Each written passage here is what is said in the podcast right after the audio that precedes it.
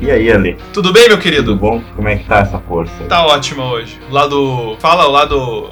Lado negro da força, o lado do bem, como que é o, o do Star Wars? O lado sombrio, lado sombrio da força E o. agora. Ah, agora Certo. vem o lado, lado sombrio da força. É, não, é engraçado. Tem o lado sombrio da força e tem o outro lado, que é o lado certo da força, né? Não, Pois é, mas como que é o nome desse lado? não tem nome, meu.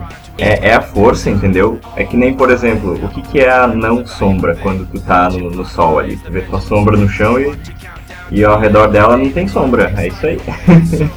Ah, entendi. É o lado iluminado da força, se for, então, né? Olha, aí já poderia ser um, um conceito legal já. Mas eu não sei, meu. Eu, só, eu tô, tô inferindo, né? Tem que conversar com o Jorge Lucas pra ver se ele pensou nisso ou se essa é, é só mais uma das várias brechas que ele deixou na, no, no universo Eu acho dele. Eu acho que ele não pensou em nada, na verdade. Ele só queria ver as lutinhas de sabre de luz lá e ganhar dinheiro. É, dele, dele, de- acho que ele foi, ele foi meio que fazendo, assim, daí o pessoal perguntava, e aí? Dele, não, não, vai fazendo, vai fazendo, vamos, vamos fazendo aí que. É, daí ele não sabia fazer as coisas dele. Não, não, então espera aí uns, uns 10, 15 anos que a gente filma quando tiver o computador aí pra fazer essas coisas.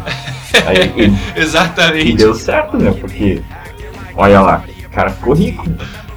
E É, não, e, não, e deixa. deu tão certo que tamo, e ainda estamos caindo na armadilha, né? Fazendo mais coisa ainda de Star Wars. Exatamente, é o golpe de mestre, meu. Ele, esse sim soube usar a força do, do marketing, no caso.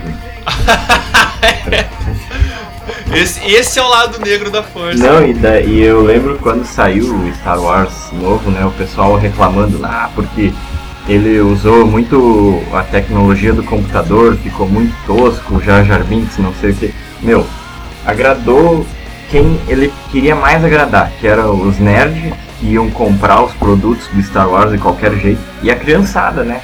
Criançada que pira com essas coisas. Eu acho que assim, o, os três primeiros ali, né? O, o 4, 5, 6, né? É, eles não conseguiam vender muito bonequinho, sabe?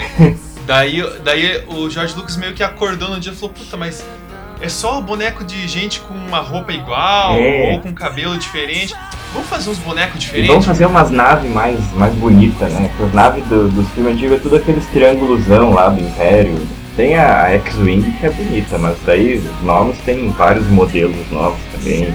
Eu acho que nos três primeiros filmes o George Lucas queria umas naves loucas, mas daí o prototipista lá falava: Não, não, não consigo, cara. Isso aqui é só. No isopor aqui só dá pra fazer triângulo, redondo, não dá não, não. tinha lista de naves que ele queria, daí as que dava pra fazer agora, as que tinha que esperar uns 15 anos lá pra começar a fazer. Ô, Ale, qual que é o teu Star Wars favorito então? Fala aí.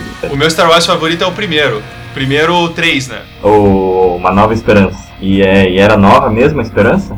Ou era, já tava velha? Já tava velha, né? Ah, então não é tão nova. É aquela esperança de sempre, né? É, é, né? Pior que é verdade.